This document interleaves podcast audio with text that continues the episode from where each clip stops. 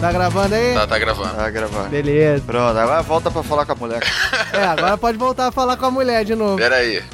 Wesley volta pra falar com a mulher, Diogo volta a arrumar o armário, eu vou voltar a dormir, cara. Depois vocês me chamam. Essa vai ser a gravação mais sonolenta da história, cara, que eu também tô cheio de sono aqui. Vixe, mano. Caraca, eu acordei 6 horas. Ah. Pô, tô aqui no, na frente do computador, cara. Vou gravar agora. Ele tá falando? A mulher quer que eu saia aqui agora e vá lá encontrar com ela no meio da gravação. Olha isso. Deixa eu falar com essa pessoa aí. Vamos ter uma conversa. Bota o Diogo pra falar com a garota aí, que ele vai fazer assim, ó. Fala galera, eu sou o Diogo Bob e o Wesley não vai sair porra nenhuma hoje. Fala menina, eu sou o Diogo Bob, senta o rabo aí e espera a gravação. Você vê que ele tá tenso ali, ó. Ele tá tomando um esporro, vai perder a do sábado.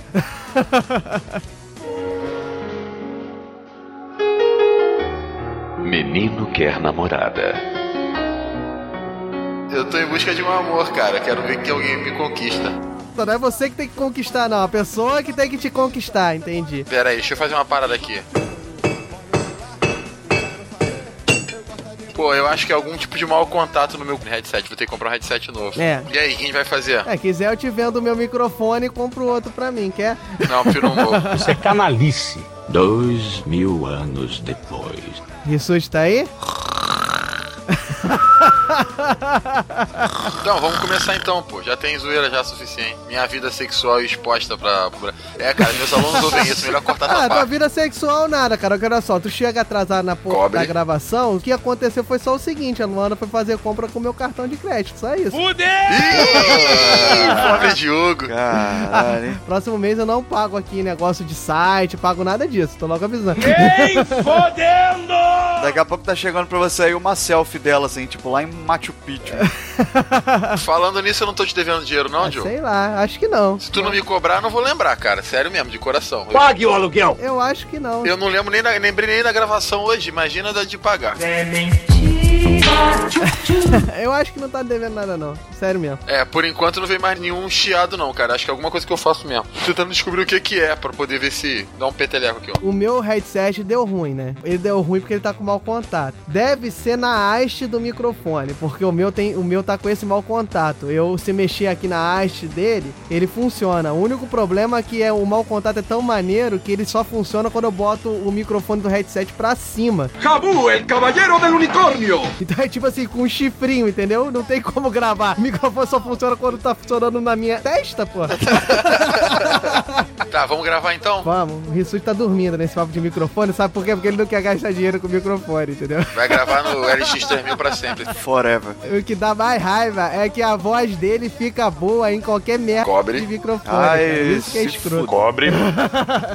Vão ter que me engolir, maluco. Valeu, Neymar. Então vambora, né? Ninguém tem uma frase de abertura sobrando aí, não, né? não. Já foi difícil de achar a minha? A minha é ignorante como todas. Em todos esses anos nesta indústria vital, esta é a terceira vez Não, já, já sei qual a frase eu vou falar. Podemos? Vamos lá. Podemos.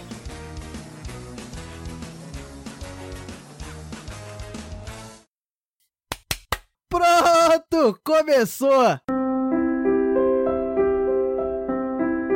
Fala galera, eu sou Diogo Bob e é hoje que ficaremos mais próximos de Deus. Xerebecanto Plácios Joe. Amém? Eu sou Thiago Rissuti e é mais fácil pensar em Deus estudando matemática do que ouvindo certos religiosos por aí.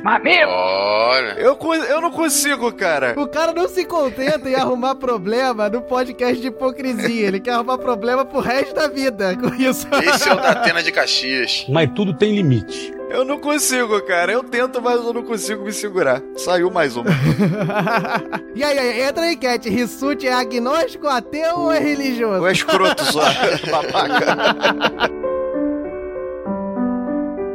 Meu nome é Wesley Storm e a matemática é a linguagem com que Deus escreveu o universo. Tentou na clássica. É, fui, fui, Eu joguei naquele 4-4-2 clássico, né? Garantido. Isso, fez o feijão com arroz, né?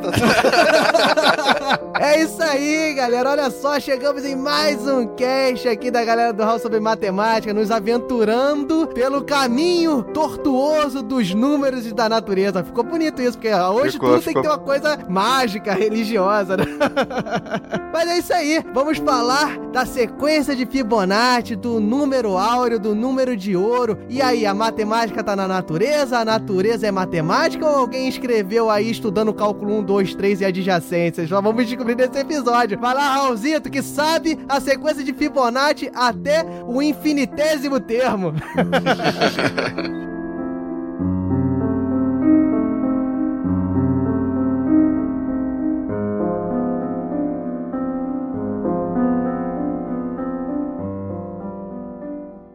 Pacote de dados atualizado e pronto para leitura.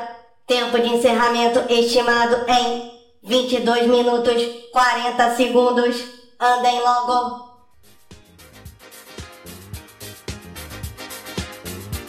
E tem que sempre, né? Tem que ter uma, uma entrada diferente, né? Ah, que lá vai ele com a entrada diferente dele, maluco.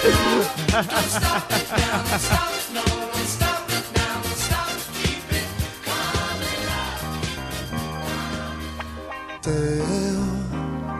todo teu, juntos essa noite. Quero te dar todo o meu amor. Hall de mensagem! Hall de mensagem, seu rissuti! é isso aí! Puta merda, chamou o Sidney Magal. Ah, meu Deus do céu. Melhor não podia ser. Com certeza, estamos aqui, a dupla dinâmica do Hall de mensagem, meu querido Thiago Rissuti. Estamos aí. Olha a animação! O Wesley nunca trabalha, mas no dia que tem que gravar round de mensagem, ele, porra, eu tô ocupado hoje, cara, vou trabalhar até 5 horas da manhã, né? E o Mogli é o Mogli. É, enfim, diga-se de passagem, né? Já que é um round de mensagem sobre esse querido cast aí, que foi um sucesso Com da certeza. amizade flor de pessoa, né? Então a gente tá aqui fazendo um carinho. O pessoal se identificou, né, Porra, cara? Ou cara. o pessoal é muito flor de pessoa, ou conhece muita gente flor de pessoa. Moleque, moleque, foi uma bala na, na- nas nossas redes sociais, um monte de história, a gente tá tendo que escolher aqui o que a gente vai contar. Tem provas? Mas antes disso, né, Rissuti, quais são os contatos do Raul? Manda aí. Então, galera que quiser falar com a gente, interagir um pouquinho, mandar a sua mensagem, pode procurar a gente no Facebook, no Twitter ou no Instagram, só jogar lá Galera do Hall. Lembrando, com R-A-U. Quem quiser mandar aquele e-mail, contato arroba galeradohall.com.br. E se quiser ir no site, www.galeradohall.com.br. Mole, mole. Fora todos esses contatos, quem é aí da maçãzinha, quem for aí, quem não precisa nem ser da maçãzinha, pode ter o iTunes aí no, no seu computador. Vai lá, qualifica a gente, dá cinco estrelas, manda uma opinião pra gente, que é muito importante, faz a gente aparecer lá nos mais populares. Então, sempre é sempre show falar sobre isso, é sempre show vocês compartilharem nas redes sociais, né? Esse episódio específico, como eu falei, bombou, teve uma, uma galera que compartilhou o episódio, então é, fica aí a, a dica aí pro pessoal que escuta a gente. Faça essa caridade. Caridade é uma, é boa, é uma boa. Podia tá matando. Lembrando também, obviamente, que quem quiser ter aquele bate-papo diário ali, mais próximo com a gente, pode procurar a gente no grupo de ouvintes do HAL, lá no Telegram. Não é isso, Diogo? Então o link vai estar aí no post. Quem quiser é só acessar. Com certeza, olha lá, ouvintes do Hall, o nome é ouvinte do Hall, o Raulzito já corrigiu a gente, não é galera do Hall. Dá uma chegada lá, dá uma clicada lá, tem várias histórias, várias piadas, coisas que nem podem sair dos cast às vezes, e coisa que pode sair no cast, né? Que nem o cast passado que saiu o áudio da Malu aí, a poesia bonita. Exatamente. E olha eu fazendo gancho pra o Rissuti puxar o primeiro e-mail que a gente recebeu. Olha como é tudo ensaiadinho. E o primeiro e-mail foi dela, foi da Malu. E ela disse aqui o seguinte: ela ficou muito feliz com o texto dela narrado pelo Paulinho. Olha aí, elogiou mais uma vez o programa, sentiu falta do Mogli. Alguém tem que sentir, né? Não, só ela e a legião de fãs do Mogli, a gente não sente não. Ela, então, ela disse aqui que sentiu falta do Mogli nas histórias, né, de FD Pagem. Ele não apareceu pra contar as dele, mas não por ser fã, ela, e sim por, pois todo mundo deu a cara a tapa e ele não. Tá vendo aí? Fugiu na hora do vamos Eu ver, lembro né? que ela mandou no e-mail lá que esse, esse papo de navegador ruim é uma balela. Ela botou aqui também que ficou indignada com a história do Diogo Bob parar no CTI, Isso é uma verdadeira pouca Não vergonha. vou falar mais disso. mas ela acha que ele, apesar de tudo, ganhou a sala de justiça. Fazer Esse round de mensagens está cheio de ganchos. Eu quero a palavra, já aviso logo. Já que a Malu falou, vamos anunciar aqui o resultado da justiça do povo tão conclamada. Quem ganhou? Fui eu, 56% dos votos lá, ó. O povo mostrou o roubo de Wesley Storm nesse Eu podcast. quero a palavra. Eu acho que a galera tá se perdendo um pouco na avaliação, tá indo muito na, na- na própria opinião e não vendo o debate pelo debate. Ah, porque no debate ah. pelo debate foi um atropelamento. Ah, lá, olha o choro, olha o choro. Na hora da mãe ali de argumentar, ah, eu estraçalhei. Foi notável. Mais um dia viria a derrota. O cara reclama, o Rissuti nunca aceita que tá errado. Ele reclama com o computador quando o computador diz que a bateria tá acabando. Porra, eu carreguei quase agora. Como é que o troço tá acabando de novo? Vambora, vamos rápido que tá acabando aqui. Mas enfim, né? Teve mais e-mails. Olha, o que eu tô falando, a gente, tem- a gente selecionou aqui, teve mais, só que a gente vai ficar aqui com as histórias aqui especiais, assim, de pessoas que mostram bem a índole do Hall, né? A índole dos ouvintes do Hall, né? Eu dou valor ao cheiro da merda. Porque dou valor a vocês. A galera boa, né, O cara? primeiro e-mail é do Jaiso Guilherme, grande Jaiso Guilherme, que é do Acre. Por incrível que pareça, ele é do Acre. Nossa senhora, hein? Tem certeza? Não se enganou, não? O Jaiso Guilherme, meu caro Rissuti, falou que gostou muito do cast, se divertiu muito, riu muito e que se lembrou de duas histórias que teve sobre a amizade FDP Flor de Pessoa. A primeira ele disse o seguinte, Rissuti, que ele tava, foi no cinema com um amigo dele lá, assistiu o filme No escurinho do cinema. No final, saindo, o amigo dele falou que tinha que buscar um papel, alguma coisa na faculdade. Isso te remete a alguma história aí que a gente teve no cast também, né? Fica aí registrado. Pois é, pois é. Mas, então, aí ele, como um bom amigo, falou assim: Não, cara, pode deixar, eu não tinha nada pra fazer, vou junto com você. O amigo só esqueceu de falar que ele ia a pé pra faculdade, que era uma hora e meia do cinema.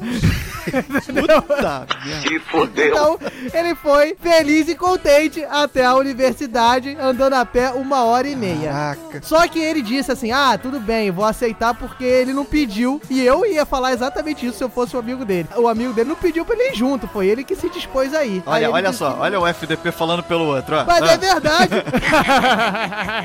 Você é um filho da. Pobre. A outra história que ele tem sobre amigos FDP foi num aniversário no Acre. Sim, existe aniversário no Acre. Existe mais de uma pessoa no Acre. Para de ser palhaço, cara. Para, Ele para disse, né, palhaço. que um amigo dele te- fez a festa de aniversário, reuniu os amigos e no final, festa vai, festa vem, a festa rolou até tarde, eles eram jovens ainda. Ele decidiu ir embora junto com alguns amigos, só que o- a mãe de um deles resolveu levá-los embora. Falou que tava muito tarde, tava perigoso, né? Podia ter onça, capivara, curupira. acho que nem capivara tem no Acre, pra dizer a Não, verdade. Tô falando besteira. Anaconda, tem anaconda.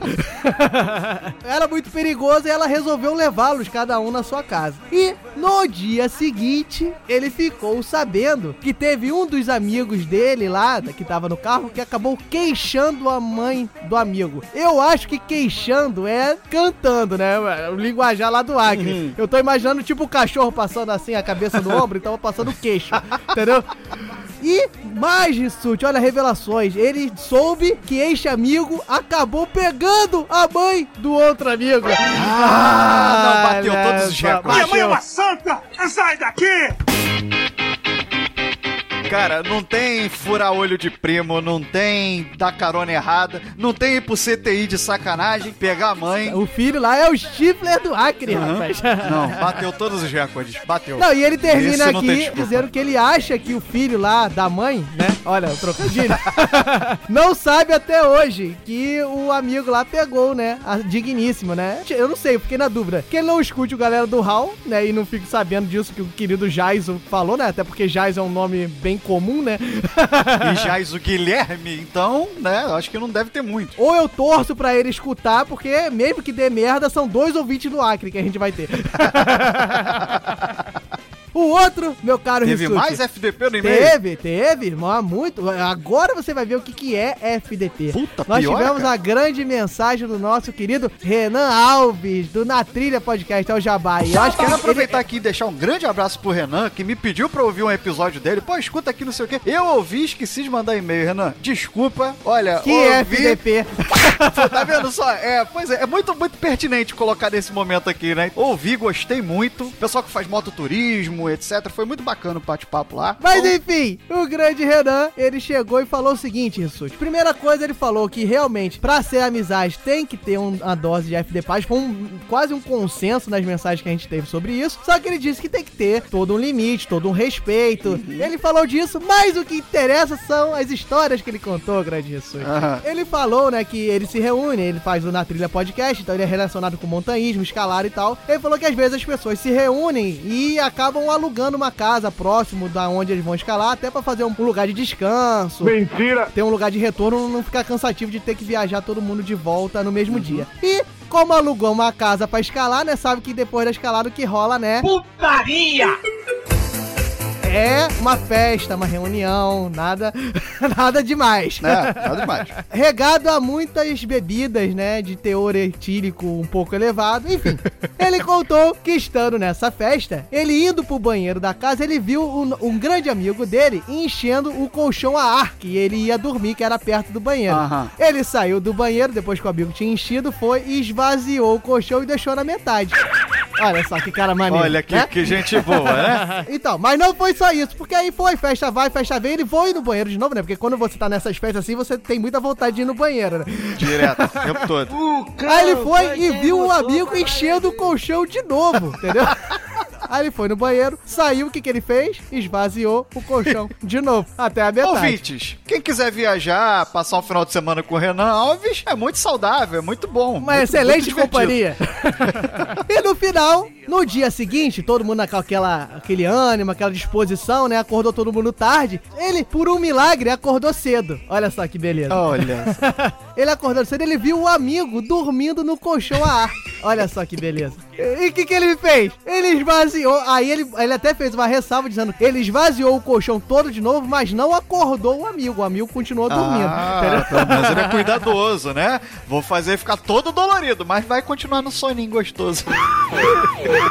Vou fazer ficar todo dolorido, mas vai continuar no soninho gostoso. Vai continuar no soninho gostoso. Soninho gostoso. E, e isso aí acabou-se a história, né? No outro dia, que ele é muito maneiro, falou com o amigo do colchão. E o que, que ele descobriu? Perguntou lá sobre o colchão, porque ele tava tendo problemas. O amigo falou: Não, cara, aquele colchão lá tava com defeito, né? E esvaziou três vezes naquela, naquele dia. E pior, eu tava sem a nota fiscal, acabei jogando o colchão fora mesmo. Olha o kibe! Esse cara é um demônio, não dá pra ficar perto. Ele conseguiu bater até o, o outro lá que pegou a mãe do amigo. É um filho da cobra! Vamos botar mais paz nisso aqui. E no site, Rissuti? No site tivemos a mensagem do Garcia, que fez ali uma distinção entre amizade e parceria. Diz que na amizade tá liberada a FD Page, na parceria você tem que tomar um pouquinho mais de cuidado, mas vale a pena os ouvintes darem uma olhada lá, uma lida. E teve o Rogério Miranda também, que elogiou o cast e deu um belo de um esculacho no Storm. Falou que lá na Lagoa tem placa. Que merda, hein? Sabia não? Podia muito bem chegar em Copacabana sem sacanear o amiguinho. É, rapaz, aí Tá depois escuta aí. Quem não escutou o episódio, escuta lá pra saber o que, que o Storm fez. Teve mais recado no site, Diogo? Teve o Pensador Louco que concordou com a maioria, falando que a amizade tem que ter um pouco de FD página, elogiou o cast. E também teve o Rodrigo Bamon de Rissuti, que ó, vale a pena o pessoal ler o post dele, que ele contou dois causos sobre bebedeira, a lá, se beber não case. Resumo da ópera: uma história de bebedeira, ele pegou um amigo bêbado e fez nadar numa, numa lagoa suja e fez o cara fazer fontezinha com a água, entendeu? Aquela água poluída, fez fazer esse biquinho e jogar água pra Puta cima. Fazer, fazer chafarizinho. Vixe, Maria. E a outra história, vale a pena o ouvinte ler. O ouvinte ler lá vai saber dos detalhes. O resumo da ópera é que o amigo ficou bêbado, trancado no hotel e preso e, todo mundo se divertindo e o cara preso no quarto do hotel e tem vídeos gravados sobre isso. Nossa, gente boa, gente saudável, gente feliz, né? Deixar aqui um agradecimento também pra Ana Elisa, que participou aqui do penúltimo episódio, do último round de mensagem e tá sempre trocando uma ideia com a gente. Um abraço também pro Senhor A e pro Bessa. Galera que tá ajudando a gente aí, sempre Isso divulgando. aí. E nas redes sociais, Rissuti, olha só, essa semana foi sinistro, Rissuti, olha só. Eu vou falar do Twitter, que olha, a gente teve um grande prazer, porque ó, fica aí registrado pros ouvintes do Hall. Começou nessa semana agora, começou uma campanha aí no Twitter de na sexta-feira, quem for ouvinte de podcast, botar a hashtag Podcast Friday, em inglês mesmo, Podcast Friday, o hashtag, e marcar um episódio, marcar os casts que você indicaria pras pessoas. Então, começou essa semana e, putz, teve uma cacetada de gente compartilhando, falando do Hall. Então, muito obrigado, galera. O Hall até apareceu lá entre os mais citados no, no estudo que fizeram. Então, valeu mesmo e continue aí. Toda sexta-feira você indica um episódio aí, nosso ou de outras pessoas. Exatamente. Então, uma galera, um beijo grande aí pro pessoal do Twitter. No Instagram também, no Facebook, também teve muita interação. A gente deixa aqui um grande abraço pra todo mundo. Só que do Instagram veio o cara que acertou a dica do episódio, né, Diogo? Olha, com certeza. Eu não sei o nome dele. Fala aí. Calma aí, peraí, deixa eu olhar aqui. Safado! Um grande abraço pro Rafael Vital. Rafael Vital mandou lá, amigo FDP. Ganhou, levou, acertou o tema do episódio. É, grande Rafael. Palmas pra Palmas, palmas, para o Rafael. E aí, Rissuti, tivemos alguma dança na podosfera essa semana, Rissuti? Se alguém perguntar Não, Diogo, não teve andança nenhuma, não. Puta merda. Mas esse cast não pode, ca- cast de matemática, isso a gente tem que elevar. Já que não teve participações, a gente tem promoção com eco na promoção, meu amigo.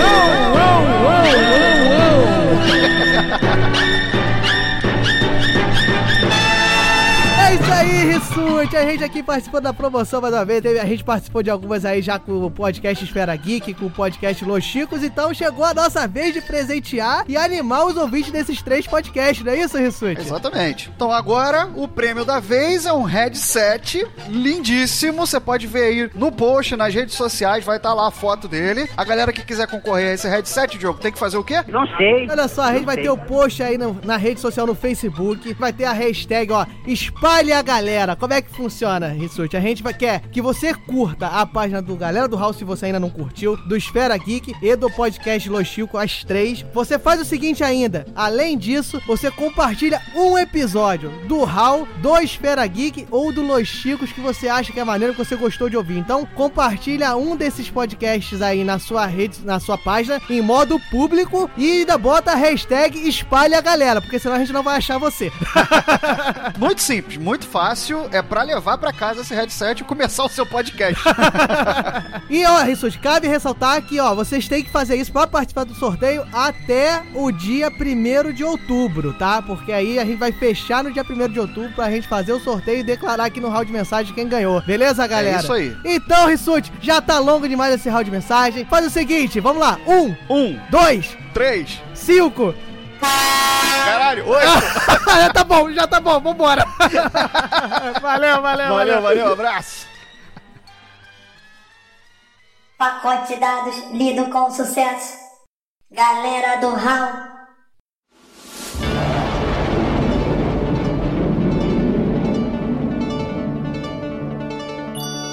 Enfim, galera, chegamos aqui após o nosso round de mensagens. Vamos falar da pequena e singela e muito famosa sequência de Fibonacci, números de Fibonacci. Mas antes de mais nada, quando a gente tem aqui um round um pouco mais sério, nós temos que dar um contexto histórico, não é isso, meu querido Thiago Rissuti? Exatamente. Diogo Bob, defina Fibonacci. Você vai tomar no olho do seu Cobre. Fibonacci nada mais é do que o nome, sobrenome de um grande matemático, Thiago Jesus, tá? Não vou definir o que é Fibonacci, não. É o nome do nosso querido Leonardo Fibonacci, que era um grande matemático e também era conhecido como Leonardo de Pisa, Leonardo Pisano e Leonardo Bigolo. Na verdade, Fibonacci não era o sobrenome dele, né? Ele ficou conhecido dessa maneira porque é uma, uma abreviação de Filhos Bonatti, que seria filho de Bonatti. Isso. Ou seja, é, é como se fosse na Itália, tem uma região lá que é tipo Minas, entendeu? Tipo assim, filho vira filho. Meu Deus do céu, troféu babaca pra vocês. São os mineiros italianos que batizaram ele como Fibonacci. Não, isso ele era filho do Guglielmo del Bonatti. Como é que é? Guglielmo del Bonatti. E aí foi conhecido como Fibonacci, que era o filho do Bonatti. Exatamente. Além de ser filho do Guglielmo, ele tem uma fama muito maior, né? Porque ele foi considerado, ele é considerado. Um tartaruga ninja. ele era o tartaruga ninja da matemática, né? Aí tinha o da pintura, que era o Michelangelo.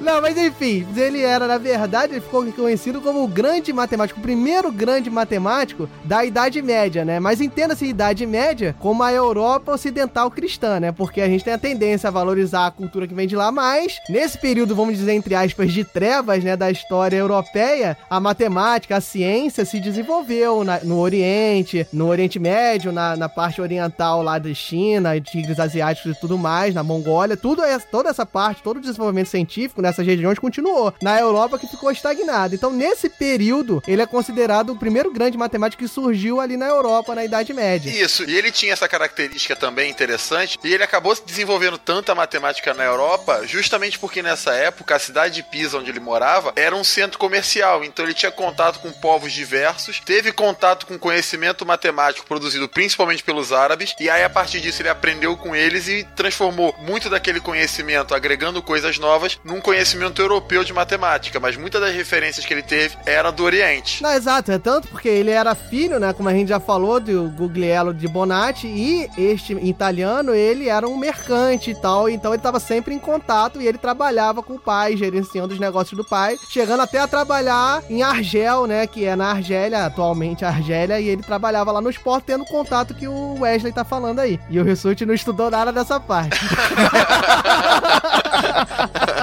Enfim, vale ressaltar, né, que a grande, a grande obra, a obra mais marcada de Fibonacci, né, foi o Liber Abate, que seria o livro do Ábaco, né, a tradução. Aí, esse eu estudei, eu só não sabia que já tava nessa parte. Foi mal. Não, então, a primeira grande obra foi o Liber Abate, a tradução seria o livro do Ábaco, que justamente era um livro de aritmética, teoria dos números, que trazia essa cultura, essa forma de, de matemática dos árabes, dos mouros, dos muçulmanos e trouxe para a Europa, né? Introduzido na Europa através dessa obra. Um dos grandes marcos dessa obra foi justamente a introdução dos algarismos indo-arábicos, que é o algarismo que a gente usa hoje em dia, né? 0, 1, 2, 3 e. Exatamente. Então você, menino e menina, que estudou algarismo romano na escola e nunca soube, nunca entendeu muito bem como é que foi a transição dos algarismos romanos para os algarismos que a gente usa hoje em dia, que são conhecidos como algarismos indo-arábicos, o Fibonacci foi talvez o maior responsável por essa mudança. Ele percebeu que a aritmética, que é aquele de fazer cálculos principalmente, ficava muito mais eficiente utilizando os algarismos indo-arábicos. E além disso, ele também viajou o mundo inteiro para ter contato com esses matemáticos orientais e conseguiu implementar na Europa essa noção dos algarismos indo-arábicos, que proporcionou um grande avanço na matemática da época. Só pra você ter uma noção do avanço, imagina você, meu querido ouvinte, fazendo conta com o algarismo romano. Se você não sabe como é que é, escuta, assiste o vídeo da Porta dos Fundos que tá- é bem interessante. Caio, Oi. lê a equação pra mim. Ok. X. Não, não, não, é número. Ah, ok. 30 mais 10. Não, não, esse X aqui é X mesmo, que é incógnito. Ah, desculpa. 30 mais x igual a 9x. Não, esse X aqui é de vezes. Oh, cacete, Tá. desculpa. Peraí. 30 mais x é igual a 9 vezes x. Não, É tanto que na escola, quando você ensina essa questão de algarismo, você nem ensina os alunos a fazerem contas com o algarismo romano, não. É só aquela parte de transição do indo-arábico pro romano. Porque as contas devem ficar complicadíssimas e aí tem, teriam que ser criados novos algoritmos de cálculo para conseguir ficar bem essa conta, né? Não, é só você imaginar. Pega lá o famoso encontre o X. No romano, X é um número. Teria que encontrar o 1, né? O 1 seria o X, o X seria o 1, ia ser uma confusão desenfreada. Nossa, beleza. Que maravilha, hein? Novas técnicas de conta com Wesley Storm. Encontre o 1 da questão. Inclusive a aplicação desses conceitos que o Fibonacci desenvolveu, né, ele serviu inclusive para outras áreas da matemática, porque ele posteriormente publicou livros de geometria, é, escreveu parte do livro dos elementos de Euclides, tudo trazendo a- a- um pouco da aplicação da álgebra à solução de problemas de geometria e trigonometria. É, escreveu não, né? Ele traduziu parte dos livros dos elementos de Euclides, não é isso, isso? Ele fez um comentário, provavelmente participou de alguma maneira. Ué, mas eles são não são contemporâneos. Ah, deve ter feito um adendo, deve ter feito é. uma nova tiragem, entendeu? Com acrescentando Ah. alguns elementos. Então, é, ele fez livros de, de- de geometria, ele fez adendos ao, ao livro 10 dos elementos de Euclides, tudo trazendo um pouco da aplicação da álgebra que ele estava ajudando a desenvolver, a solução de problemas de geometria e trigonometria. Ele foi um matemático, ele desenvolveu a teoria dos números, as ideias sequenciais, assim, em estudos próprios, mas ele também foi muito importante na divulgação, que foi até o que eu falei lá no início, né? Que o, o livro do Ábaco, que foi o primeiro que marcou muito, a primeira grande obra, mas ele não fez só essas, e a Europa estava numa carência de produções literárias muito grande. Tanto que a grande obra antes dele, antes desse trabalho dele, que se tinha na Europa até então, eram os livros de Eratóstenes, que eram livros de 200 anos antes de Cristo. Eratóstenes era conhecido por um grande filósofo grego e tinha conhecimentos em várias áreas. Foi ele que calculou aproximadamente a circunferência da Terra, aquele exercício que todo professor de matemática faz na sala de aula, entendeu? Que você não sabe pra que, que serve. e, e não só isso, uma coisa interessante sobre Eratóstenes, né? Ele era conhecido como Beta, né? Porque ele era, o- era o segundo maior conhecedor das ciências do mundo. Era o termo que ele era usado. Tipo, ele era o vascaíno da Grécia Antiga. Não, a matemática de Fibonacci era realmente fabulosa, né?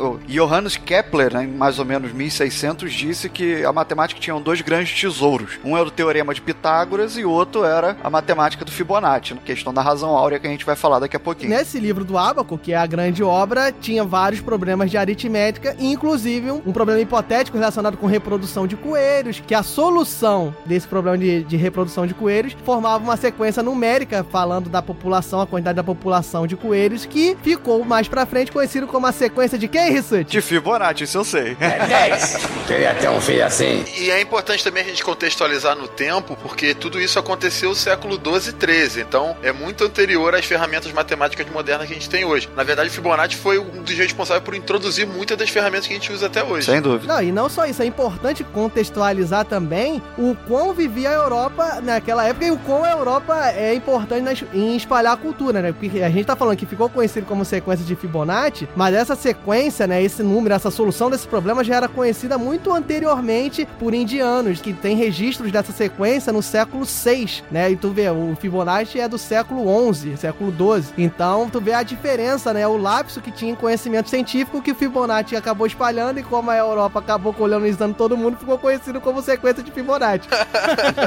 É tipo a fórmula de Bhaskara, né? Que a gente fala aqui em sala de aula no Brasil, mas que quando você for ver não tem nada a ver com o matemático Bhaskara. É uma fórmula muito anterior e é datada do começo da Era Comum. Como diversos outros conceitos, né? Que aquilo é atrelado ao matemático que mais difundiu aquela técnica ou aquele conceito. Não necessariamente quem criou. Isso, o cara gosta do negócio, bota o nome dele, grita é meu e todo mundo concorda. Ui, que delícia!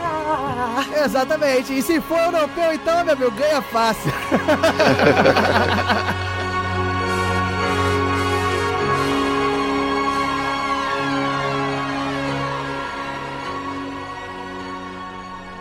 Zero, um, um. Galera do Raul.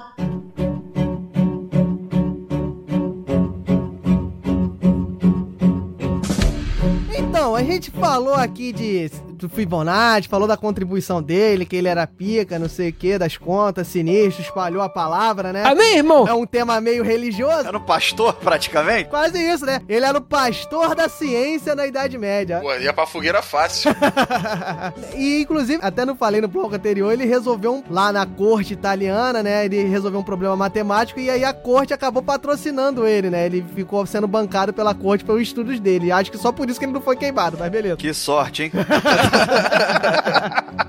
Enfim, botou lá, falou o problema dos coelhos, a gente falou por alto, mas afinal, o que é essa sequência de Fibonacci, meus camaradas? Aí os nossos, nossos ouvintes já estão de saco cheio da gente falando um monte de blá blá blá aqui e não falou nada. O pessoal quer saber o que, que isso aí tem a ver com Deus. Mas no que consiste essa sequência? A sequência é o seguinte: uma sequência infinita de números inteiros, construída da seguinte forma: os dois primeiros termos são 0 e 1, um, e cada termo subsequente corresponde à soma dos dois anteriores. Então você tem 0 mais 1, um, o terceiro termo termo vai ser 1. Ouvintes, peguem papel e caneta. Exatamente. Depois, o segundo e o terceiro, 1 mais 1. O quarto termo vai ser 2. Depois, 1 mais 2 e depois vem 3. 2 mais 3, 5. Depois 8, 13, 21, 34 e por aí vai. Sempre somando dois termos, você encontra o seguinte. Ah, e aí, como a gente falou, surgiu no livro de Fibonacci, porque isso aí é a solução do problema que foi proposto lá, do problema dos coelhos, que era pra saber a população de coelhos, sabendo que você tinha uma geração, mas a próxima geração só poderia reproduzir dois meses após ter nascido. Então, se você for montar esse problema, você vai ver que vai dar exatamente isso aí que o Rissuti falou. É, um ponto interessante dessa, desse problema dos coelhos é que ele é muito bem relacionado com a questão da divisão celular. Não é exatamente igual, mas é uma boa aproximação. E isso é uma das justificativas das pessoas para afirmarem o porquê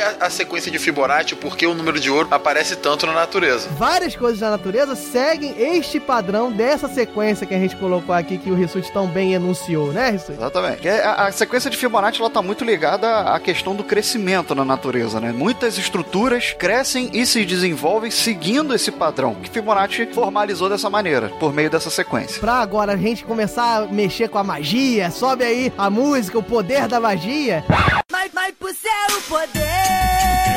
Para com essa porra aí! Tem uma coisa mais interessante ainda do que a sequência, nós da matemática chamamos de razão áurea, o número de ouro. O que, que seria a razão áurea, Rissuti? Vamos, vamos falar em termos matemáticos usando aí a sequência de Fibonacci. A razão áurea seria o seguinte: se você for pegando cada termo e dividindo pelo termo anterior, então eu vou pegar 1 dividido por 1, depois 2 dividido por 1, depois 3 dividido por 2, depois 5 dividido por 3 e por aí vai. Se eu pegar, por exemplo, termos muito avançados nessa sequência, e sempre de fazendo essa divisão de um número pelo seu anterior, esses valores, essas razões vão se aproximando de um número, um número específico, um número que a gente chama de razão áurea, de número de ouro, ou tem o nome também daquela letrinha grega φ. Então a gente chama de φ um número 1,618. Porque matemático é muito criativo, meu caro ouvinte. Então, se a sequência de Fibonacci tem um número que as razões vão seguindo pra lá, vamos chamar de quê? De Fi. Por que não?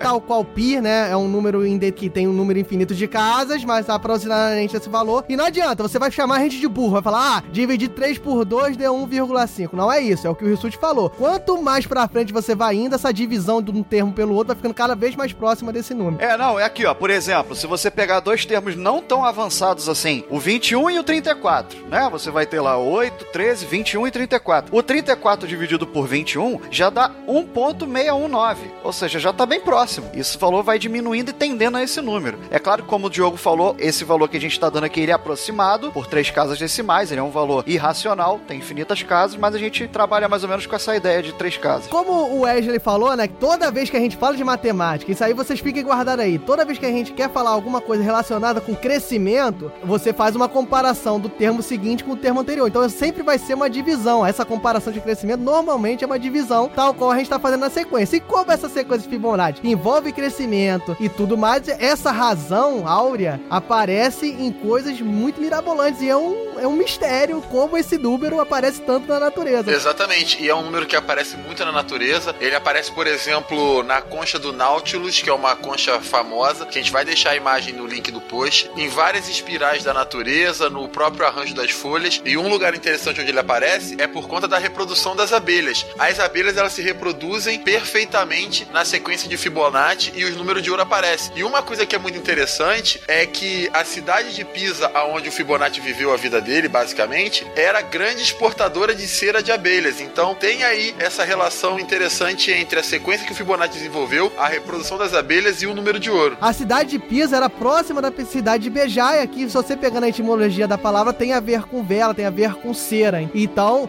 tem es- estudos históricos até mais recentes, dizem até que o problema proposto por Fibonacci no livro dele tinha muito mais a ver com a reprodução das abelhas que ele estava vendo ali costumeiramente do que com a reprodução dos coelhos que a gente falou no início. Que até porque esse caso, esse modelo de reprodução das gerações, não tem a ver tanto com o mês de reprodução, né? De dois meses, como a gente falou. Ele tem a ver com o seguinte, que o zangão, que é o macho da abelha, ele, na verdade, ele só nasce dos ovos não fecundados. Ou seja, a fêmea, ela gera a fêmea e o macho. E o macho só gera a fêmea. Então, quando você vai est- estruturar isso na árvore genealógica, você vai vendo que a, a quantidade de abelhas na população vai seguindo a sequência de Fibonacci. A gente vai deixar a imagem no post também, porque você não deve estar entendendo nada.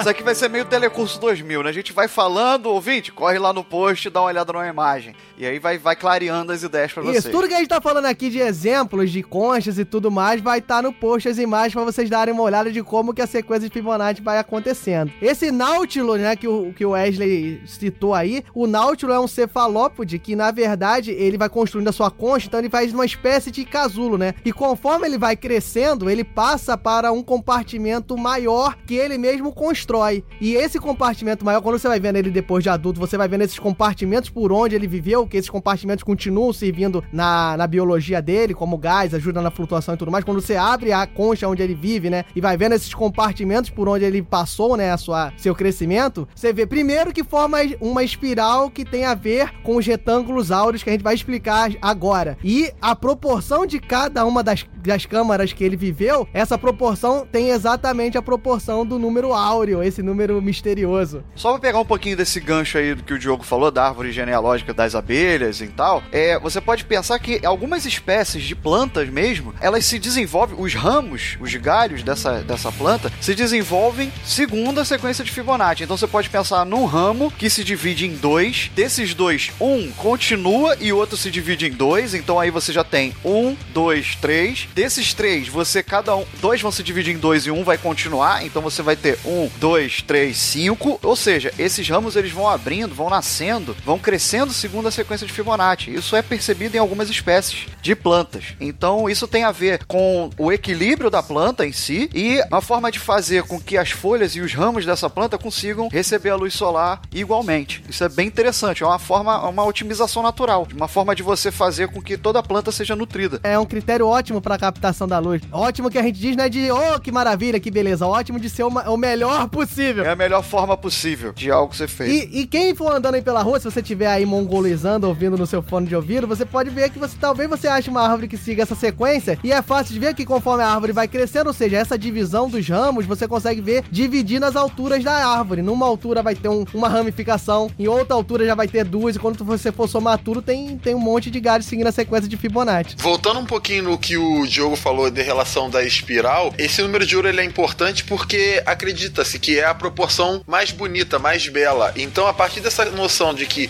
essa proporção é a mais bonita, criou-se uma figura que é o que a gente chama de retângulo áureo ou retângulo de ouro. Então, imagina agora, ouvinte, imagina um retângulo. Aí você pega o comprimento do lado maior e mede o comprimento do lado menor. O retângulo de ouro é aquele em que, dividindo o comprimento do lado maior pelo comprimento do lado menor, você obtém exatamente o número de ouro. E esse retângulo é chamado também de retângulo áureo. E dentro desse retângulo você consegue construir essa espiral que é a espiral do Nautilus. A imagem vai estar no post, mas você vai dividindo esse retângulo, formando novos retângulos áureos. Conforme você vai ligando as arestas, né? Você vai formando a, espiral, tocando nas arestas desse retângulo e forma exatamente o, o, o desenho da, da concha do Nautilus. Exatamente. Essa espiral é a espiral da concha do Nautilus, é a espiral com que vão nascendo as folhas da bromélia, é, é, é a espiral com que o urubu vai, vai a sobrevoando e descendo até a sua presa. Então você vê aí também em tudo que a gente falou uma própria questão de seleção natural, né? Que como essa forma de se movimentar, essa forma de se reproduzir e até mesmo de você captar a luz do sol, ela vai gerar vantagem para aquelas espécies que usam esse tipo de recurso. Então a própria seleção natural ela empurra a natureza em direção à sequência de Fibonacci, em direção ao retângulo de ouro, ao número de ouro. É, a gente modelando, a gente tentando descrever a natureza, a gente percebe que muita coisa seguindo essa proporção áurea é a forma melhor de, de se desenvolver.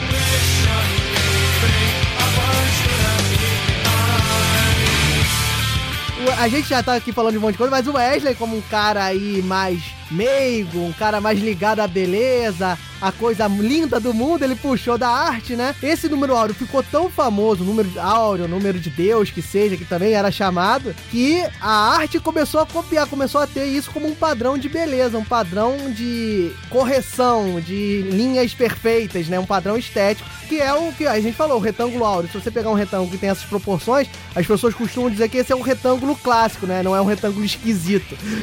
É um retângulo esteticamente perfeito. Exatamente. Inclusive já tiveram pesquisas em que você pegava uma população, dava uma série de retângulos e a- pedia pra pessoa apontar aquele retângulo que ela achasse mais bonito. E ao compilar toda essa informação, esse retângulo ele se aproximava do retângulo áureo. E aí você foi percebendo que os, as pessoas elas foram usando sempre essas proporções áureas ao longo de toda a história. Começou principalmente na Grécia, aonde as arquiteturas gregas, principalmente no Partenon, você tinha Que são as casas dos Cavaleiros de Ouro, né? exatamente as casas Aí, ó, Cavaleiros de Ouro, número áureo. Tá aí. Tá vendo? ó? Porra, aí, ó, descobrimos. Caraca, minha cabeça explodiu agora.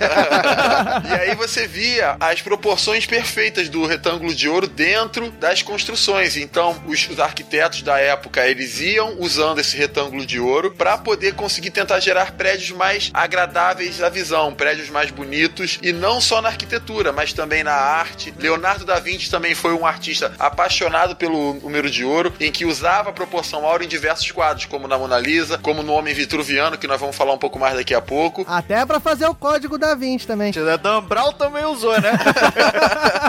Disso que o Ed tava falando sobre a Mona Lisa, por exemplo, o tronco dela e o rosto, eles estão perfeitamente encaixados num retângulo áureo virtual ali, né? Imaginário. Ela tá perfeitamente encaixada dentro de um espaço equivalente a um retângulo áureo. É, o ouvinte que tá- não tá visualizando nada, sempre voltando, né? Vai ser a frase mais falada nesse cast, né? A imagem vai estar no post. Mas é sempre você pensar naquele número que a gente falou lá no início, de 1,618 consecutivamente. Vamos arredondar pra 1,618. Esse número aí, as proporções quando você dividir um por outro vai ser sempre esse número. E por conta dessa fama, né? Por conta desse, dessa mística do número de ouro, muita gente busca aonde estaria mais e mais e mais. E é engraçado que, por exemplo, você pode usar o número de ouro pra fazer a conversão de milha pra quilômetro. Olha só, quem tá querendo ir pros Estados Unidos, você quando faz a, a transferência de milha pra quilômetro, se você usar o número de ouro, vai dar uma aproximação ali, bem porca, mas vai dar uma aproximação do- da, da transferência do quilômetro pra milha. Mas aí entra o debate, né? Até que Aí, ponto... aí, entra, aí entra aquela vinheta.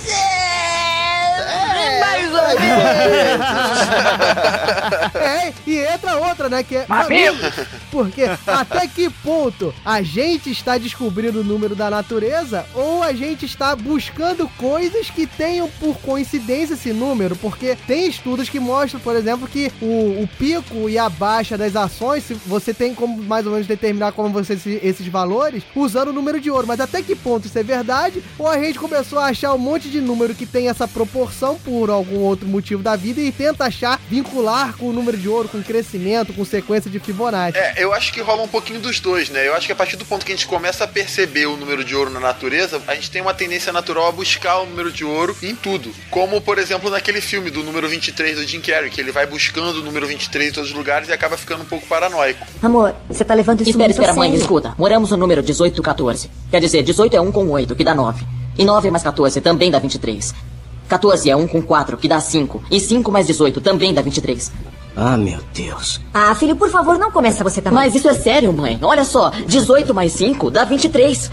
Se o livro chamasse 27 ou 150, vocês poderiam fazer a mesma coisa.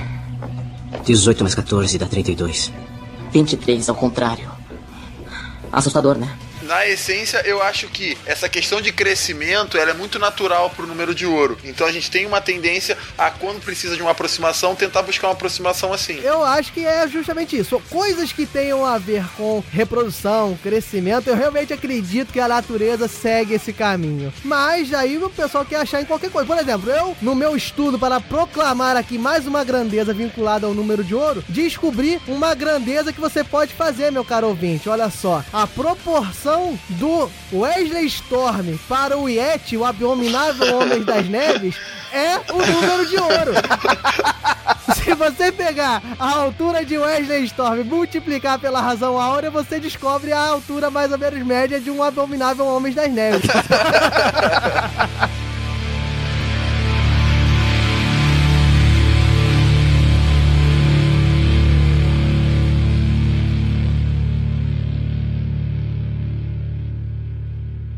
dois, três, cinco, oito. Galera do Raul.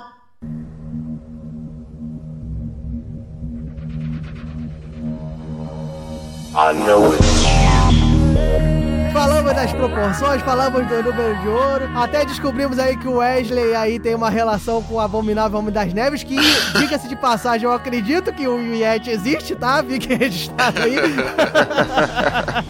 eu sou daquela, né? Você tem que acreditar em alguma lenda. Então eu escolhi, eu acho que o Yeti é uma lenda maneira de acreditar. Eu prefiro ET de Varginha, que é mais interessante. Valorizar a cultura nacional. Cara, é uma boa também, né? Era uma boa, né? Provavelmente é o contrário, né? Se multiplicar a altura do ET de Varginha por 1,618, aí dá a altura do Wesley. Pode ser que seja isso. Pera aí. Caraca, será que existe uma relação entre o ET de Varginha, eu e altura, o Yeti? a altura do Yeti. Pera aí, eu tô fazendo Vocês aqui. estão em sequência de Fibonacci. Aguenta aí, aguenta aí que eu tô, tô fazendo. Aqui, pronto, ó. É 1 metro e 20, mais ou menos. Se a pessoa tiver 1 metro e 20, se multiplicar pelo número de ouro, dá a altura do Wesley Storm. Ou Cara, seja, então será que eu sou o termo médio de uma sequência entre o ET de Varginha, eu e o abominável Homem das Neves? É a dança do machista. Vocês três estão em sequência de Fibonacci, olha só. Será que eu também sou um ser místico, uma lenda urbana? se for pensar nisso, cara, ó, Abominável Homem das Neves, Branca de Neve, Sete Anões, aí, fudeu. Cobre. Nossa senhora, hein? Vamos voltar, gente. Ah, eu, algum ouvinte construa essa sequência, me incluindo aí no meio por alguma razão. Beleza, ó. Anões da Branca de Neve, Wesley Storm e Abominável Homem das Neves. Fica aí. Mas enfim, estamos falando de proporções, né? De corpos humanos ou não, né? Mas o número de ouro também tá em proporções humanas, não tá, Wesley? Exatamente, o número de ouro, ele serve como uma aproximação de diversas proporções humanas. Por exemplo, como a proporção do palmo e o comprimento dos quatro Ufa, dedos. que susto. É do palmo, do palmo. Eu pensei que a gente usava o palmo pra fazer outra proporção, né? Mas tudo bem. Eu sou safadinho. Como, por exemplo, a razão entre o comprimento do antebraço e do braço, a razão entre o comprimento do joelho até o pé e o comprimento da perna. Um outro ponto interessante que seria a razão entre a distância interior entre os olhos e a distância exterior entre os olhos e diversas partes do nosso corpo você consegue encontrar o número de ouro. É, você pode pensar também o tamanho da maior falange do seu dedo, né? Que é da base do dedo até a primeira dobra, e o tamanho do dedo inteiro. Na verdade, as falanges, as três falanges do dedo, elas Pera estão. aí, gente, pera aí, gente, que eu tava me enrolando. Vocês estão falando muito rápido, eu tô medindo cada um aqui pra ver se eu tô normal. Vocês estão falando muito rápido. Faz de dever de casa, ouvinte. Vai, vai medindo tudo aí. Pega uma fita métrica e vai medindo. E vai procurando proporções áureas no seu corpo. Se não, se não bater no número de ouro, não quer dizer que você é anormal, não, né? Pelo amor de Deus, vamos criar um monte de complexo. Não, é uma aproximação. Se pegar a falange menor pra falange média, a falange média pra falange maior, vai seguir, vai se aproximar da, da razão áurea. Se você pensar no rosto, da testa até o queixo, você pode dividir ali pela linha do nariz. Então, da testa até o nariz, está para do nariz até a parte de baixo do queixo, dá razão de 1,618 para 1. Ou seja, também tem a, o número de ouro aí. Ou se você pensar da linha dos Ah, olhos. o Mogli, o Mogli não tá nessa proporção nem fudeu. Cobre. Se você pensar da linha dos olhos até a boca e da boca até o queixo, também tá na razão, na razão áurea. Se você pensar a sua altura toda e do umbigo até o chão, também tá na razão áurea. Então, muito por essa questão, né, disso tá, tá tão presente na nossa criação que o número de ouro, além de, desse, desse nome, número de ouro, número de Deus, os nomes que a gente já falou, ele também é chamado de divina proporção, que tem a ver com isso, tem a ver com essa questão da criação. E é exatamente nessa questão da divina proporção, porque é claro, como a gente bem falou, numa pessoa comum isso serve apenas como uma aproximação. Mas buscando essa divina proporção foi que Leonardo da Vinci pintou o quadro O Homem Vitruviano, em que ele queria desenhar o homem ideal usando o número de ouro para isso. Então ele criou aquela figura em que todas as proporções estariam perfeitas e a partir disso para ele aquele seria o homem ideal. E não só usou matemática na relação do homem vitruviano nas proporções dele, mas também como inseriu a figura em um círculo, em um retângulo, para tentar mostrar toda essa relação divina em que a matemática influencia e a matemática sendo a linguagem que rege o universo, o macrocosmo, o microcosmo e todos os homens estariam e todos os homens estariam integrados nisso, tendo como um ideal aquele homem de proporções perfeitas, de proporções divinas. E eu acho que é por isso que o Diogo tá com dificuldade de achar a razão áurea nele, né? Pois é, porque eu, eu ia comentar que virou, né, tanto por conta do Homem Vitruviano e outras coisas vindas do renascentismo, como a gente falou do retângulo áureo, virou um padrão do belo, né? Então, normalmente, quando você vê as figuras, figuras, desenhos e também nas pessoas, o belo, né? A pessoa que é considerada bonita, ela segue dois padrões, que seria a simetria entre o lado direito e o lado esquerdo, que é um padrão pra beleza, e as dimensões divinas, as dimensões áureas, né? Então, acho que é por isso que eu não bato muito nessa, né? Porque belo de belo eu não tenho nada, né? Harmonia nenhuma entre suas formas. Só a do samba. Salve o Xande aí! Não, e um outro ponto que isso também aparece muito é justamente na questão do design, né? Às vezes, por exemplo, quando uma empresa ela vai projetar um telefone ou mesmo vai projetar uma logomarca, alguns designers eles tentam utilizar do número de ouro para tentar deixar um aspecto mais bonito. Por exemplo, as próprias proporções de alguns modelos de smartphone, elas estão na proporção do número de ouro. Em alguns logos de empresa, como eu já falei, aparece também o número de ouro. Então, é um conhecimento antigo percebido pelos gregos e que influencia a nossa sociedade até hoje. Como na arte antiga, né, na, na arquitetura antiga, aquilo que era mais agradável aos olhos, a gente continua com isso no nosso dia a dia, né? Você pega às vezes o smartphone, você acha ele muito bonito, com proporções belas e tá ali, tá ali o número de ouro ali, tá ali o retângulo áureo na sua frente. E ne- nessa tocada, né, de, de proporções, do belo, do crescimento, a proporção do macrocosmos, que virou, acabou virando quase que uma religião do, do de Fibonacci, do número de ouro, que é tratado até no cinema. A gente tem exemplos de filmes que tratam da matemática do número de Fibonacci, do número de ouro, como um aspecto de Deus, um aspecto místico, um aspecto mágico, né? Como foi usado, por exemplo, no Código da Vinci, que não tem essa tocada, mas foi usado ali como um código ali implícito que deveria ser usado. Exatamente, foi usado para criptografar uma mensagem, né? É, uma outra questão também interessante do homem vitruviano é que ele tá meio que no formato de um pentagrama, né? Que é aquela estrelinha clássica que você aprende a desenhar na escola, em que as pontas de dedos das mãos, as pontas de dedo do pé e a cabeça eles formam um pentagrama. E essa figura, ela é interessante justamente pela aparição do número de ouro em as proporções em um segmento grande por um segmento pequeno, tanto que o pentagrama era o símbolo da escola E é pitagórica. usado pro mal, né? O pessoal fala que é o símbolo também da bruxaria, porque tem origem nessa coisa da razão, né? Da época das bruxas na Idade Média também. Não, exatamente. Por toda a conta mística do número de ouro, essa questão divina, muitas seitas e povos se apropriaram dessa imagem, justamente por ela ter essas proporções belas, para adaptar a si. E então, por exemplo, ter um, logotipo. Talvez o pentagrama seja o primeiro logotipo que usava o número de ouro. E hoje em dia a gente vê em outras empresas, em outras áreas. Também tem um outro filme que fala sobre a proporção áurea, o número de Fibonacci, que é o filme Pi, que é um filme aí que fala sobre o mercado de ações e tudo mais, que o cara tenta achar o comportamento da natureza e ele vai buscando e vai achando em relação a esse número áureo, que foi o que a gente falou lá no início, do pico e da baixa das ações, mas tá- aí fica a questão, né? Seria Deus regendo o mundo ou seria apenas a gente buscando alguma relação pra descobrir que Deus existe? Ó, ficou bonito, hein? Ficou bonito, hein? Ficou bonito, hein?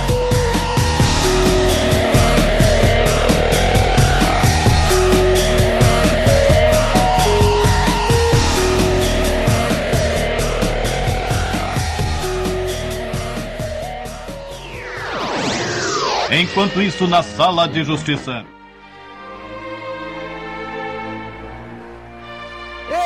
Enfim, meus camaradas, chegamos aqui no momento mais aguardado, mais idolatrado, mais querido. Mas salve, salve! Mas salve, salve, eu não tinha falado ainda não. o momento das disputas aqui da galera do Hall, né? Nesse cast sério, matemático, mágico e divino. Esse episódio áureo, né? É. Ó, gostei desse, hein? Uma sala de justiça de ouro para um episódio de ouro. Uma sala de justiça divina para um episódio divino. Vocês conhecem alguém humilde? Chegamos aqui no nosso debate, na nossa grande sala de decisões e de. Justiça. Não, justiça é a única coisa que dificilmente acontece aqui, mas tudo bem. É verdade. Já marca um de mediador. Ah, então é isso aí, meus camaradas. Mas hoje nós teremos uma sala de justiça um pouco diferente para homenagear esse grande matemático e para ficar um pouco divertido, né? Esse cast aí que foi tão mágico, tão informativo tão matemático, né? Vamos dar uma zoada, né? Porque a galera do Hall sem zoação não é a galera do Hall. Exatamente. Então, quem vai explicar aí o que que vai acontecer hoje aí na nossa homenagem a Fibonacci? Então, assim como a sequência de Fibonacci, como a gente explicou no podcast, que funciona da seguinte maneira: você pega dois termos para gerar o próximo termo. Você pega os dois anteriores, soma e gera o próximo termo. Então, a sala de justiça vai ser mais ou menos nesse esquema. A gente vai pegar duas histórias, vai ter que juntar essas duas histórias para gerar uma terceira história. E aí o seguinte, né, que a gente ainda não sabe quem é, o seguinte vai pegar o resultado dessa história com a segunda, o segundo tema da primeira opção lá dada e vai gerar uma quarta história. E por aí vai. Ou seja, nós vamos aqui modelar matematicamente aquele famoso papo, né? Que o pessoal fala, como é que a gente foi parar nesse assunto? Vamos mostrar que Fibonacci explica, olha só. Exatamente, uma adição de histórias que vai gerar uma terceira história e isso sucessivamente. E aí, quem vão, quem vão ser os buchas que vão nessa? Quem decide normalmente é o nosso querido Raulzito, né? Então vai lá, Raulzito, esse robô de ouro. Vai lá, meu garoto. Debatedores sorteados.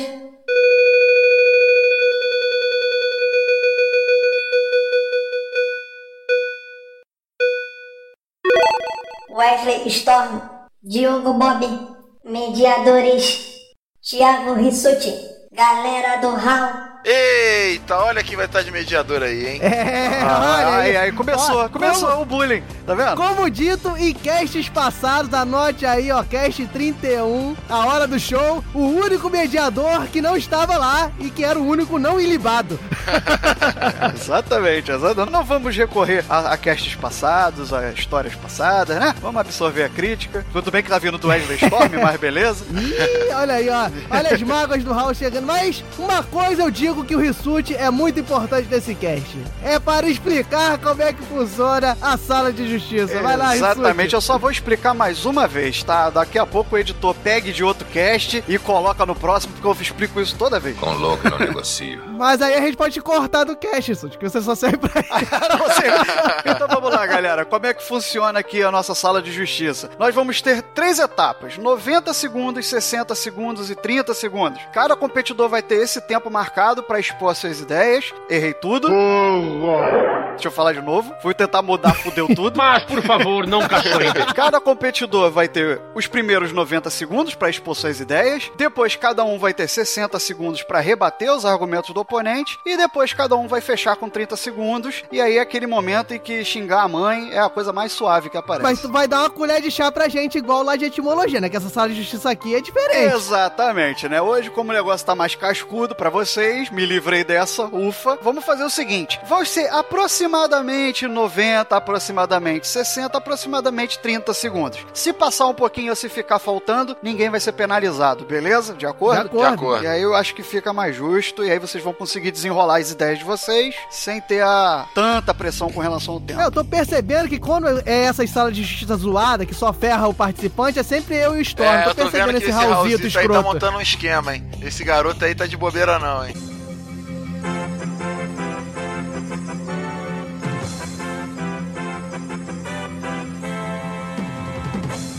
Interrompemos nossa programação para. E aí? E quem vai começar? Não, não, sorteia isso aí, né? Sorteia aí, cara, mais fácil. Deixa o, deixa o Wesley escolher. É, cara ou coroa, Wesley? Quero o cara. Diogo. Ah, porra, não faz merda. Pobre.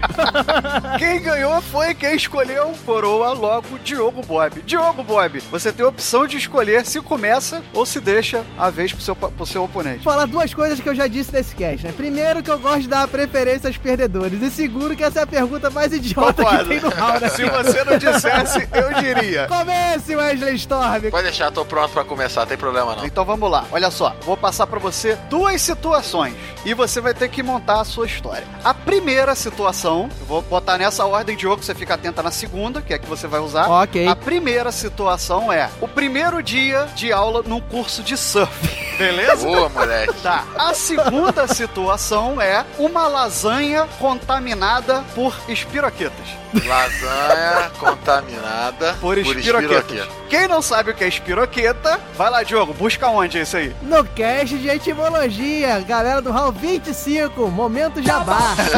E aí, Wesley, tá pronto? Não. Mas não tem mais o que fazer. Vamos começar, né? Vamos lá. 90 segundos para o Wesley Storm na primeira aula de surf e com uma lasanha cheia de espiroquetas, valendo.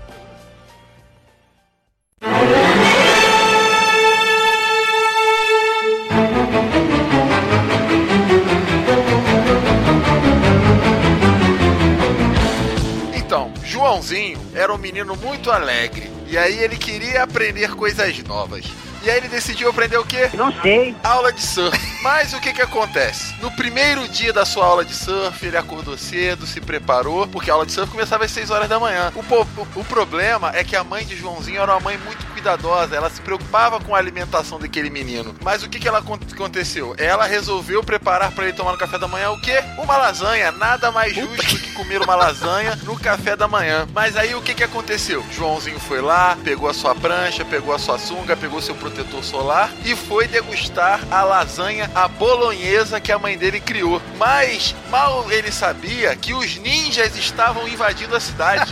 e os ninjas, eles precisavam minar as forças de todas as pessoas que pudessem representar alguma ameaça. Então o que, que os ninjas fizeram? Eles contaminaram minuto. com uma arma química a lasanha do Joãozinho com espiroquetas. E aí o Joãozinho comeu aquela lasanha e foi para aula de surf. E durante a aula de surf, quando ele estava começando a aprender a pegar as primeiras ondas, ele viu que os ninjas começaram a assassinar as pessoas na praia. Só que na hora que ele ia reagir, que ele iria combater os ninjas, o que aconteceu? Dez. Deu um revertério e uma tremenda dor de barriga e ele começou a evacuar em pleno o mar. Dois. Acabou.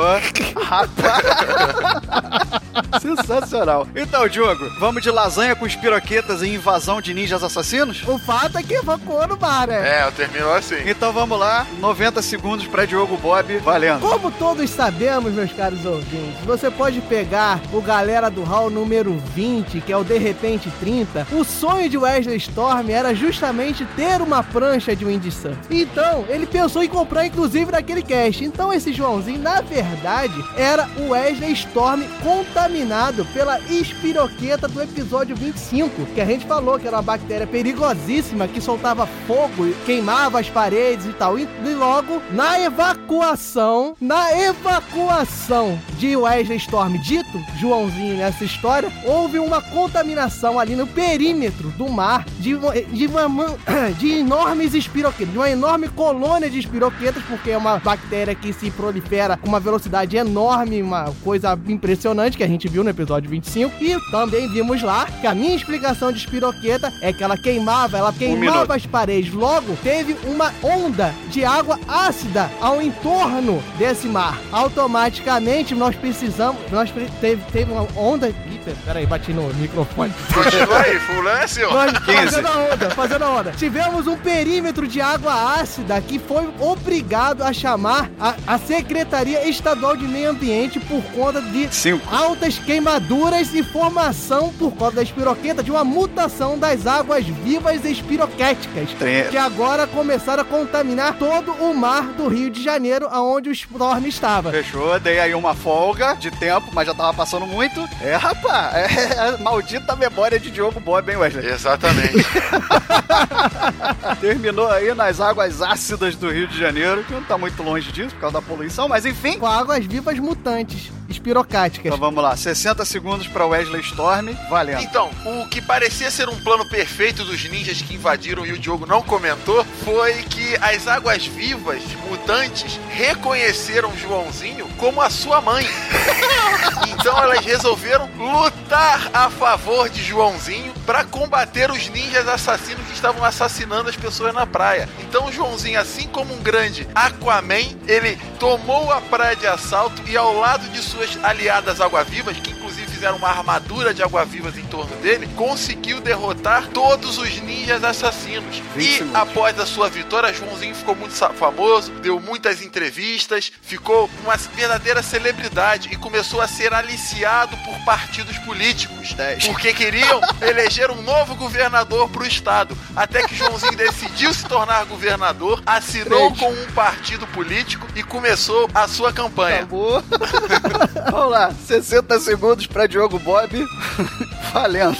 No final, essas águas vivas que adotaram Joãozinho, vulgo Wesley Storm, como a mãe, foi muito famoso. O Joãozinho conseguiu tantas, tantas e mais e mais glórias aí até se filiar no partido. Só que descobriram que a espiroqueta que estava dentro dessas águas vivas mutantes faziam parte, obviamente, da introdução das gangues ninjas, que era a gangue de Ra's al Ghul, que era quem liderava o partido político onde Joãozinho estava pleiteando a batalha, a, a candidatura à prefeitura ou governo do estado do Rio, que eu não lembro mais.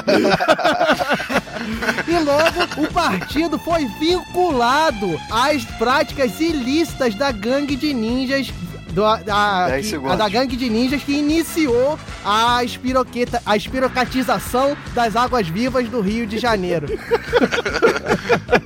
Acabou. Agora vamos lá. Com candidato a governo e a espiroquetização das águas do Rio. 30 segundos pra Wesley Storm. Nem respira. Vambora. Valendo. E Joãozinho se viu enganado por Hazal Ghul, que na verdade não era Hazal Ghul, era a reencarnação de Satanás que estava tentando dominar o mundo como o anticristo. E aí ele precisou buscar aliados para vencer e ele se aliou a Kleber Bambam, que com berros e gritos de piu, que era um canto angelical, conseguiu expulsar Satanás do Rio de Janeiro e assim pôde se tornar um governador honesto e digno. Muito bom. Vamos lá, Diogo. 30 segundos pra Diogo Bob. Valendo. No final, essa história, óbvio, né, ficou clássica na cidade do Rio de Janeiro, a, a candidatura de Clever Bambam ao Estado, vindo da, da pré-candidatura de Joãozinho vulgo Wesley Storm na expulsão de Satanás, gerou um estudo científico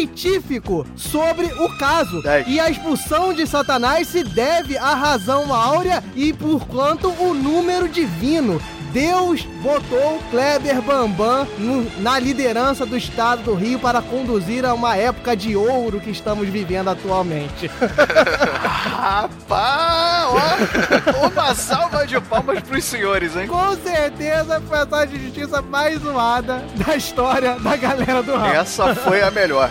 Vai ser difícil bater, hein? Bom, vamos lá. Quer votar primeiro, Mog? Ah, merda, eu esqueci. Sou só eu. Vai, Suet. Olha, tá muito difícil. Meus parabéns pra vocês dois. Vocês são loucos. Vocês são drogados, tá? Pra conseguir desenrolar essa história. Denúncia! Mas. tá muito difícil, tá muito difícil de arbitrar aqui. Eu vou tentar buscar algum detalhe. Opa, eu falo. eu não vou ter como me alongar muito, tá muito difícil isso aqui. Mas vamos tentar ir por bloco a bloco, etapa a etapa, pra ver o que, que a gente tira. né? Primeiro, nos 90 segundos, eu achei que o Wesley se sobressaiu um pouquinho, muito pouco. Mas por quê? Porque ele teve a surpresa, né, de dar de cara com aquelas duas situações e mandou muito bem. Foi desenrolando, foi tirando ali vários coelhos da cartola. Achei que ele foi. Achei a etapa mais difícil, porque você tá de cara com a surpresa, você não tá no ritmo ainda. Achei que ele começou muito bem. Melhor do que o, o Diogo, porque o Diogo veio buscando referência, veio buscando dados que a gente já comentou em episódios e não sei o que, e ficou por muito tempo não contando a história. Eu vi que ele ficou assim, ah, mas era. Eu falei, pô, eu fiquei pensando, pô, ele vai ficar contra-argumentando o Wesley ou ele vai inventar uma história? E lá pro meio dos 90 segundos foi que ele engrenou a contar uma história e não ficar só apenas argumentando. Então, nesse ponto, um pontinho aí pro Wesley. Nos 60 segundos foi uma etapa brilhante dos dois, porque surgiu águas ácidas, surgiu águas vivas ninjas e que foram morar no esgoto, treinadas pelo Splinter e tudo mais, e por aí vai. e foi, foi sensacional. Os 60 segundos foi sensacional. Fica um a um pra cada um aí. No final, eu achei muito interessante a, a forma como o Diogo terminou. Porque ele foi brilhante em tentar pegar toda aquela história e linkar com o próprio episódio. Foi sensacional isso. Olha. Olha o silêncio. Todo mundo tenso. Eu tô tenso. Cara, Eu também. foi brilhante a sala de justiça, mas eu, eu, eu vou naquilo que eu achava que era mais difícil e eu achei que a pessoa ali conseguiu ir muito bem. É por detalhe, eu vou votar no Wesley. Ah, ah, ganhei olha uma! Tempo que eu não ganhei essa bodega. 40 minutos de argumentação pra falar que ia votar em quem começasse primeiro. Vai Não, se não ferrar. falei isso. Termina esse cast. Ganhei uma!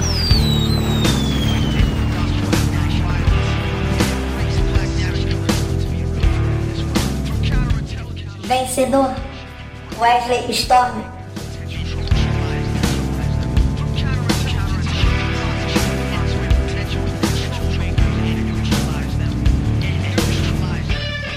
Galera do Hall adverte: as vertentes defendidas não necessariamente refletem a opinião dos debatedores.